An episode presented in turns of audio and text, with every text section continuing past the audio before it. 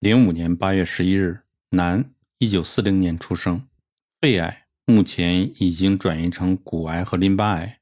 此人一生不抽烟，在一九九九年时，因为打球突然感觉到呼吸急促，于是去医院检查，发现肺癌已经第三期，西医切除肺约三分之一之后做化疗至今。他在服用一种叫 Travacol 的口服化学药剂。这是一种新药，专门治疗肺癌的。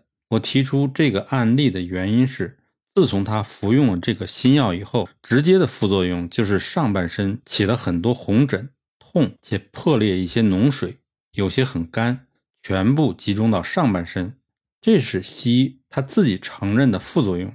这种只发生于上半身的毒反应，跟我以前提过的 c a m p a s 肉瘤是一样的。卡波西肉瘤可以认定为是艾滋病，不需要检查。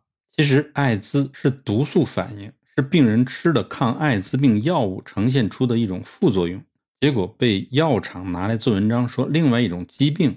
我的学员都知道，我可以在四十八小时之内将这种毒素清除于体外，就像我治疗卡波西肉瘤一样快速。但是我先不打算这么做。因为病人担心他的化学药物一起被我清除出来，反而对肺癌不利，所以我目前只开些清肝毒的药物，当然还有治疗肺癌的中药在里面。这类病人一生不抽烟，结果却得到肺癌第三期。之所以如此，就是因为西医不知道肺癌怎么来的，所以西医就算能治好这次的肺癌，他还会卷土重来。目前病人每天清晨四点一定会醒过来。全身皮肤干燥，血管易破。按照中医的诊断，他的肺癌并没有好，因为肺开三到五点，而且肺主皮毛，所以我很肯定此人没好。归纳一些重点：第一，西药的毒素分有等级，一旦达到一定剂量的毒量，病人出现的后遗症就是上半身出现皮肤病。第二，艾滋病患者因为服用西药一些抗 HIV 的药物后。产生毒副作用就是上半身长出毒瘤，也就是卡波西肉瘤。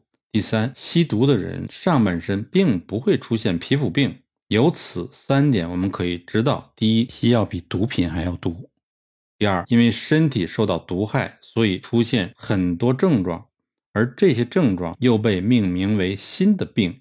其实，艾滋病最早是西药厂在非洲利用绿猴子来提炼小儿麻痹的疫苗。而每只绿猴子的肾脏中都有一种病毒，被称为 SIV。这 SIV 的结构和人体的 HIV 是完全一样的，所以人类会有 HIV 的感染，就是因为西药厂制造小儿麻痹疫苗时候，并没有能够将存在绿猴子肾脏中的 SIV 病毒去掉，于是才有今天的 HIV 的问题。